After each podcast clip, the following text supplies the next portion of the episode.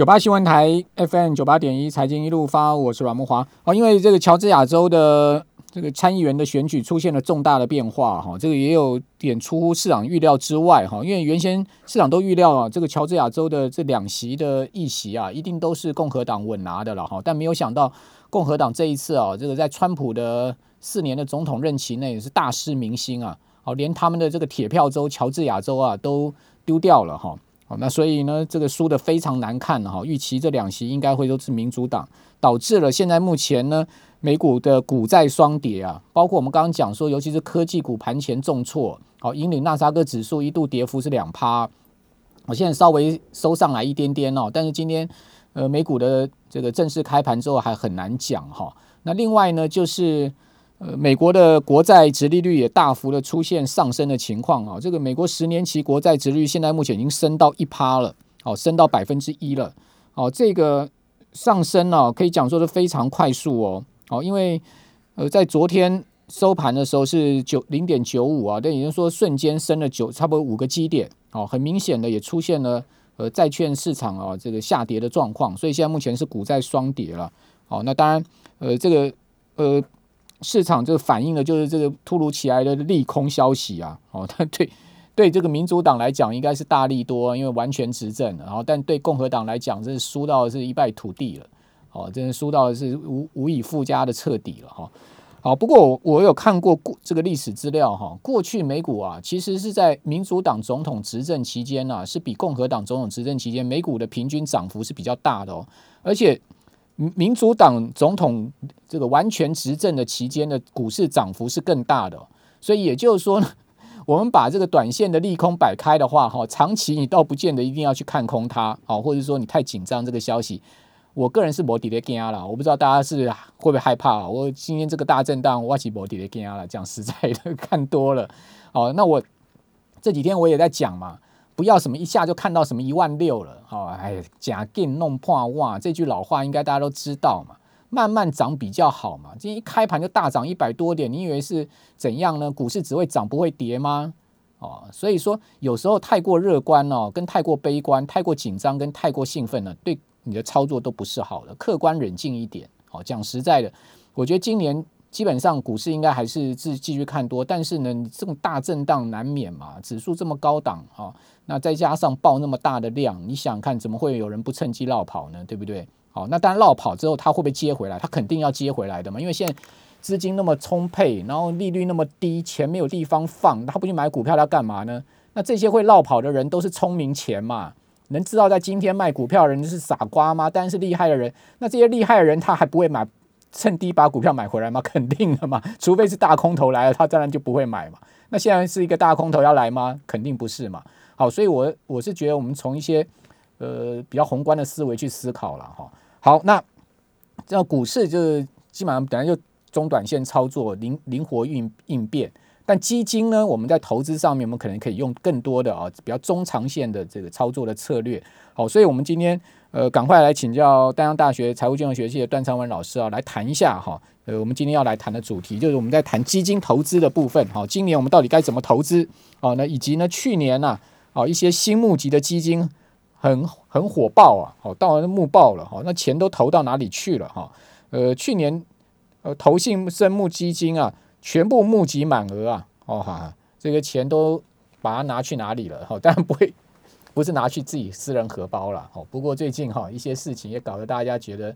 啊，那安呢？哦，怎么可以这样子？公家的钱，呃，退休劳工的钱，那安呢？哦，所以说有些事情也是蛮难讲的了。好，不过我们还是要正规的来讲啊，请教段老师，段老师您好，啊，木偶好，还有听众朋友大家好，好，段老师在我们的节目现场，我们同时有直播哈。那段老师这个呃，今年的整个市场，您的。宏观看法如何？我们先来谈一下，就是大方向啊，尤其是基金的投资，你建议我们听众朋友策略面会是什么？其实今年的基金的部分的话，我我看啊，就是二零二零年，也也就是说去年一整年来看的话，哈，呃，从投信公司所看到的一个方向的话，它是股债大概啊分别募了大概一半左右了。个别二分之一、二分之一这样哈，所以呃，大致上我看到呃有一则呃这个经济呃经济日报的新闻哈，他有一个似乎好像说是投资专家了哈，他说今年啊啊也就是二零二零年啊啊送件的总共有七十档基金哈。那目前在送审中的总共有十三件。二零，二零年是去年。哎，对，二零二零年哎。就是一整年来哈，送送审七十档基金，总共有通过的，就是七十档基金已经开始在募集了哈、对。那呃还在审查中的总共有十三件。那这些的案件的话，他把啊他那个档案哈、用那个 PDF 档啊，他一件一件去把它哦，再把它把那个啊那个呃生目的金额哈、把它加总起来，结果是预估金额大概一兆四千亿台币诶。就去年总共总共是募到一兆台币，呃，他他的认知是一兆四千啊，一兆四千亿。大家知道说，呃，整个台湾的国内型基金的话，也就是国内投信公司它募集的基金的话现在的存存量大概六点六六点八兆而已呢，国内六点八，海外是海外是三点三三点多兆，所以总共九兆多嘛，对对对对对，所以如果说依照他这个呃申募的金额的话，是一兆四千亿哦，哇，他还说今年非常火爆啊。但是啊，我拿实际的资料啊，如果他已经啊、已经开始申募之后，他到底两百亿有没有达到？例如说一档基金，它可能最大的金额可能是两百亿台币的话，我把这些金额啊，把它加总出来，结果可能大家会觉得，哎，怎么会这样子哈、呃，整个在呃，也就是说，成立当时之下，我把成立的那一档基金，把去年刚成立开始募集之后的第一次出现的那个资产总额哈、把它加总起来，结果大概是一千三百亿而已啊。那他为什么会说是一兆那多呢？募集的金额，募集的金额是一点四一点四兆，所以可见大概呃募募的呃募的那个效效果啊，没有说很高啊。哦，他申报要募的金额总共是一点一点四兆，但是他实际募到一千多亿，一点三一千三百多亿，呃，一千三百多亿，一千三百多亿。那只有十分之一嘛？对啊，只有十分之一啊，而且他把那募那也不能讲说基金募的很火红他啊。他把说他他把那个基金的那个申募的金额啊，嗯当做说他已经申募了全部都成功的哈、哦但是如果说现在如果在啊、呃申报的啊、呃就是在送审的案件之争之间的话，大概总共还有十三件左右了哈、嗯那我大家统计一下哈，呃。这个一千三百亿的金额，如果分配到一些类型的股票的话，哈，类呃一比一些类类型的基金的话，国内的股票哈，成立的时候，当时的资产拿到了五百三十，也就是说，把这些钱拿来投资国内的，那拿去投资国外的大概是八百五十七亿左右，所以总数大概就是一千三百八十八亿左右。也就是说，成立当时的资产哈，大概有一千三百八十八亿哈。但是到呃，因为基金的资料的话，我现在目前看到的只有到二零二零年的十一月份底哈，这些资料的话，木华你知道一千三百八十八亿啊，嗯。成立到去年的十一月份啊，这资产总额增长到三千亿左右，也是，要增长一倍以上。那就赚很多啊，呃，算是不错啊。其实这个不能说赚很多哈，嗯是是怎么？是有人在继续再继续买啊投入啦再去继续，所以它可能对。它自然总额成长可能是有两大部分，一部分就是它本身的投资绩效使得净值增长嘛，另外一部分就是不断的有人定时定额或者单笔再去买它。但是啊，如果说呃，像木华讲说这是报酬率增加的结果吧，我把报酬率算一下啊，对。成立以来啊，把每一档每一档的基金呃予以平均哈、知道国内的基金它成立以来到昨天哦，它的净值大概报酬率是百分之七点九五，好。国内的。对。如果把这些钱投入国内的话，不管是股票还是债券的哈，那如果是投入国外的话，是百分之四点七四，那报酬率报酬率。我公该喝对啊，，没有说输大盘啊，对，基本上是输大盘哦。那如果说我们用这个权重去换算哈，也就是说有一些平衡型的基金，或者是说它基本上就是呃股债全部都有，而且国内跟国外的也全都有的话，我用它自己啊。的那个那那档次的哈，如果持有国外的百分比，再乘上它的资产总额的话，目前哈，如果依照十一月份，也就是去年十一月份资产净值哦去换算的话，这一些去年刚申募的金额，也就是有募到钱的这些金额哦，去买国内的资产，大概是八百一十七亿，嗯，十一月份的资产总额。那如果是国外的，来到两千一百多亿，所以似乎好像投入国内的那个金额没有很多啊。哦，这个看看起来哈，似乎是呃呃，都把钱都搬到国外去了。也就是说，比方说八百多亿是在国内，那两百呃两千多亿是在国外，增长的金额增长到两千多亿了。哦，所以如果我们讲啊，就是档数的话，哦因为一档基金它有可能是什么？是人呃人民币计价，也有可能台币计价哈。去年发行的，我们我把这个币别也把它算进去啊，总共发行了五百六十九档哎，嗯嗯，这么多哎，光一年哎，一年哦。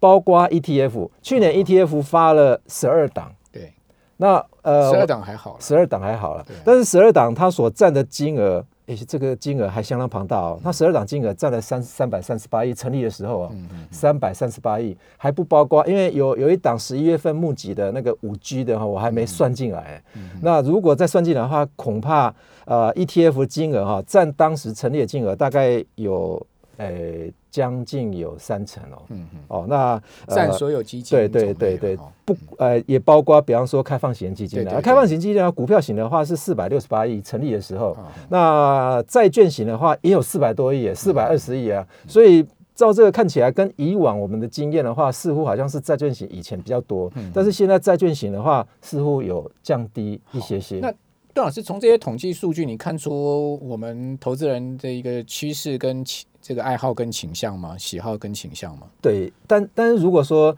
呃，依照投信公司他发了这么多的金额的话，募集大概不到百分之十的话，我想投资人啊，似乎有点在趋避风险，或者说投信他们本来就是想募多一点钱嘛，他们申报的金额大一点，但是呢，没达到，其实虽不中，亦不远矣。就是说，我们常讲，就是说，呃，反正呢。瞄准月亮射嘛，射不到月亮也可以打到老鹰嘛，是是这样吗？没错，就 我今天，我今天跟我今天跟那个主管机关申报的金额大一点，好，也许我申报是我要募到一百五十亿，结果募到个五十亿也不错了，对，是这样的意思。对，那你办问问题问题是我们看到整体的金额是一点四兆，哎。对，那募到的金额，也就是说结结啊，就是它成立的当下募到的金额大概是啊一千三百多亿而已。就是也对了，也是确实差蛮多，确实差很多。好，我们这边先休息一下哈，等下回来请教段老师，就是说，那今年我们该投资什么基金？好，今年呢，我们也可以看出投信他们可能要发什么一些特殊型的基金吗？哦，比如说上上次我们节目也介介绍过那种呃什么呃获利分红的新的一种概念的基金嘛。好，我们这边先休息一下，等下回到节目现场。好，不过去年啊，这个台股的科技型基金的平均报酬率还算不错了，好，这个有达到二十四趴哦。呃，科技股以美国纳萨克指数，因为去年是创了总共五十四次的新高嘛，你看多夸张，也不过就两百五十几个交易日，好，这个平均你看几天就创新高了，这个。记得我看过一个平均数字，标准普尔五百指数在去年是平均八天创一次新高了。纳斯达克指数创新高的这个次数还超过标普，能达到五十四次，哎，好，那全年的涨幅也达到百分之四十四，好，所以说呢，台股的科技型股票基金的绩效也不错，哦，总共二十六档台股科技型股票基金哦，它的平均报酬绩效年年的一个增长有百分之二十四点零一，哦，所以如果是买科技型的话，那到感觉上面其实是有差不多跟大盘这个打平的一个绩效，因为大盘也涨两成多嘛，对不对？但是如果说我们用比方说去年刚申募的金额哈，对，它一开始进场，你看这呃这张的表格的话，大家可以看到哈，也就是说这个是去年啊新成立的基金，那新成立的基金的话，大家有没有看到？哎，这个排名前。啊，前二十四名的，为什么我排二十四名？因为报酬率有二十 percent 啊。对，那报酬率有二十 percent 的话，大家有没有看到第一名啊？第一名这个是 ETF 哦。那这个是 ETF 的话，大家有没有看到这个进场的时间点刚好是三月二十三号啊？对，台股最低点是三是二是三三月十九号啊，是，所以它刚好募集的那个时间点。正巧啊，正巧是在那个啊，所有的资产了，也就是股票型的资产是在最低点的时候啊。那其他的，比方说，你看它啊，第二名一直到呃，其他的，比方说第六名左右，它的募集的这个进场的时间点基本上都在三月份啊。对，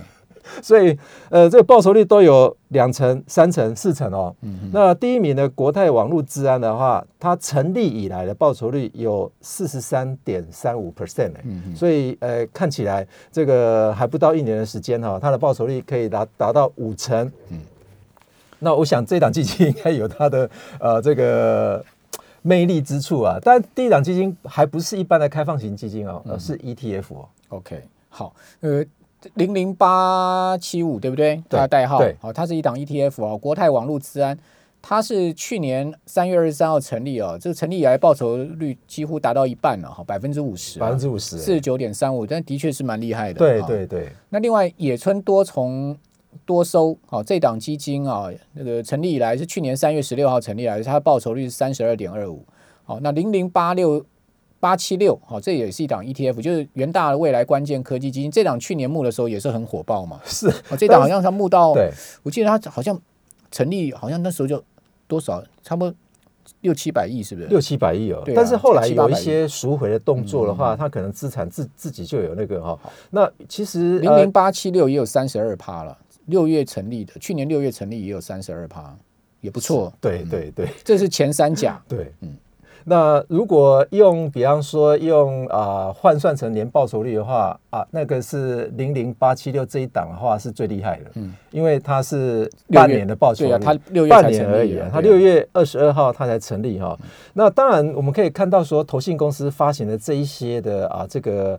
趋势哈，跟投资人，呃，他是不是也有抓住这些趋势啊？其实两方面是呃有有部分的媒合的地方啊，一定有的，一定有，因为他要募集，他一定要迎合这个 市场的这个胃口吧？对，似乎是，比方说哈，我们可以看一下为什么这两档 ETF 都会排名在前三哈。那基本上我们看一下一般的开放型的基金的话，它的手续费还有管理费。都是高过 ETF 的哈，那我们可以看一下，比方说类似哈国内型的基金的话，呃，上面我有打国内型，就是代代表说它投资在国外的不是零趴，要不然就是两位数，大概十趴以内而已。所以呃，绝大部分都都是投入到国外去了，反而大家有没有看到有有几档啊债券型的？它的报酬率也蛮高的啊，嗯哦，所以呃，但是今年啊，我看啊，也就是去去年啊，去年他们募集的一些，比方说像高收益债的金额的话，哎，确实就是有点降下来了。高收益债金额占债券啊，刚刚我说呃，就是整体债券型的发行的金额哈，也就是募到金额是四百二十亿。那四百二十亿的话，高收益债募到的金额是一百一十六亿，嗯，投其他投资型的哦，投资债券的是两百七十一亿，所以可见这一些投资人应该也有一些敏感性的，好，所以应该也知道说，呃，未来大概这个高收益债的部分的话，可能啊，这个贬值的效应可能会出现。好，哎，我们感谢一下，我们现在有两位人，这个志伟跟呃志成抖内我们呢。我这个感激大家哦，我们线上的观众朋友都那哦，志伟你应该打错吧？不是 C K F 是 C C L F 对不对？你是讲那个克利夫兰 Cliff 吗？OK，昨天涨十趴哦，对啊，好那个美股的钢铁股会涨。好，呃，谢谢大家懂内啊，有赚钱我很高兴。好，那段老师对来跟我们最后还有六分钟啊，叫我们听众朋友今年的基金该怎么投资，不管是股债市，好，您看好的方向以及投资的策略。哦，来告诉我们的听众朋友，呃，其实就今年要探金哎，我们要赚钱哦。其实就如同，比方说新闻一直在报的，未来大概我们都会走五 G 嘛。对，那大家看到说，我们现在排名前三名的里面就有两档。第一档就是网络的部分，网网络治安嘛。未来速度这么快的话，那是不是治安的问题更是严重哈？那另外一档就是元大未来关键科技嘛。那关键科技的话，还有赖于说五 G 来去衔接哈。那如果你的基金已经啊赚了大概有二十 percent，嗯，那我觉得应该要先赎回了。所以您建议就是说，如果基金现在目前有两成以上的这个两成以上一定要获利的话，你可以对对对，你觉得可以呃一次赎回吗？还是分批赎？我觉得应该要一次赎回了，再去寻找比较好的一个投资标的的。好，可是段老师，如果赎回它继续涨呢？呃，这个基金的话，很多人都会觉得说，啊但是问题是台湾的啊、单笔买进的金额的话，毕竟还是少于啊、这个就是分分批买进的，就是定期定额还是比较多了。那如果你定期定额的话，还继续定期定额的话，我想你已经你已经超过三年的，呃，势必一定要先做个结清的动作，因为定期定额的效率的话，三年之后大概就躺躺到地板了，那个效效力啊，根本就没有效力了嘛。好定期定额，你对也建议，对对不管单笔定期定额，你就建议现在开对始做一些获利了结，就做一些，比方说，如果是你单笔的话，至少要清空一半以上的。哦单笔要清空一半以上 对，。我觉得清空啊，因为最近看到的一些国外的报道的话，呃，通常都会讲说，最近的资产已经来到最高点了，那风险越来越高了哈。那当然不见得说每一个球你都要急出来哦，那这个是巴菲特一直在强调的哦。那我是建议说，当然有一些呃有有一些资金已经往比方说这个投资型的债券去移动了。那目前台湾有很多发行的类似，比方说呃这个目标到期债。那如果你呃觉得说呃要保本的话，我建议是你可以去找一些目标到期债的基金好，为什么？保本，因为目标到期债它可以让你基金呃可以保保你的那个债券的本。嗯，你如果是买债收呃那个高收益型的那个债券的话。呃，基金的话，基本上它是不保本的。嗯，但是如果目标到期债的话，那个基金会清算的。到期的时候，它需要清算。对，那到期清算的时候，它就依照本金还给你这样。呃，您的意思就是说，依照本金是您当初投入的本金吗？还是依照他他去投资的标的物，他去投资的标的物就是目标到期债。对比方说这档基金啊、它规定是四年，对那他会去买目标到期债的这个存续期间是大概平均四年的。对，那这个一定是可以回本的，而且它大部分我看目前台湾，除非债券违约嘛，不然的话，它一定是除非是债券违约啦。还还本一定是，而且但是我看目前台湾发行的这个目标到期债的话，都是投资等级的。嗯，那投资等级就是三个 B 以上的人，三个 B 以上的话，要违约的几率基本上是微乎其微啦。嗯哦，所以除非你买的目标到期债是有三个 B 以下的，嗯大大大致上你大家可以去搜寻一下哦。所以呃，原则上我还是建议就是说，呃，因为现在目前 资资产都在高档了哦，嗯所以你如果要搜寻这些基金的话，那还不如先去观察一些比较好的 ETF。您建议就是说，现在目标到期再可以注意哈，对这个对可以呃，这个等于说可以做今年的投资的一个标的的选择之一啦哈是。那目标到期债去年整个报酬率好吗？呃，目标到期债，我以去年所发行的目标到期债哦，嗯我算它的报酬率啊，四点一七啊，那也还不错。对啊，还不错，而且还我还没有加入配息的部分哦 OK 我没有加入而且配，这个它肯定保本的。对，肯定保本的，哎，那对，您建议目标到期债我们要买多长期的这种呃期限呢？一般目标到期债的话，如果你可以买的话，大概就是四年到六年左右的。好，哦，四年到六年的，你去看这个这个基金的一些呃，它后面会标注说，它那个基金啊，它上面后面会标说，哎、这个是目标到期债的部分。哦，那当然目标到到期债的话，去年发行的大概只有十几档了哈、目标到期债的基金，我观察到，呃，台湾的大概有十几档啊、全球的啊、也就是说，呃，包括去投资海外的有一百三十四档，嗯嗯嗯嗯。这个也蛮多的，，OK。嘿，所以我我想这个你可以去选择几率是非常非常还有您刚刚讲说今年可以注意 ETF，可以注意哪一些 ETF 呢？呃，有关五 G 的，或者是网络，或者是治安部分的，好，那这个目标都非常明显哦。这个段老师今天在新年一之初啊，就给我们一些基金投资的方向啊，非常谢谢丹阳大学的段崇文老师，好，也谢谢我们所有的听众朋友啊，还有我们的这个线上的观众朋友。好，那我们这边休息一下，等一下回到节目现谢谢场。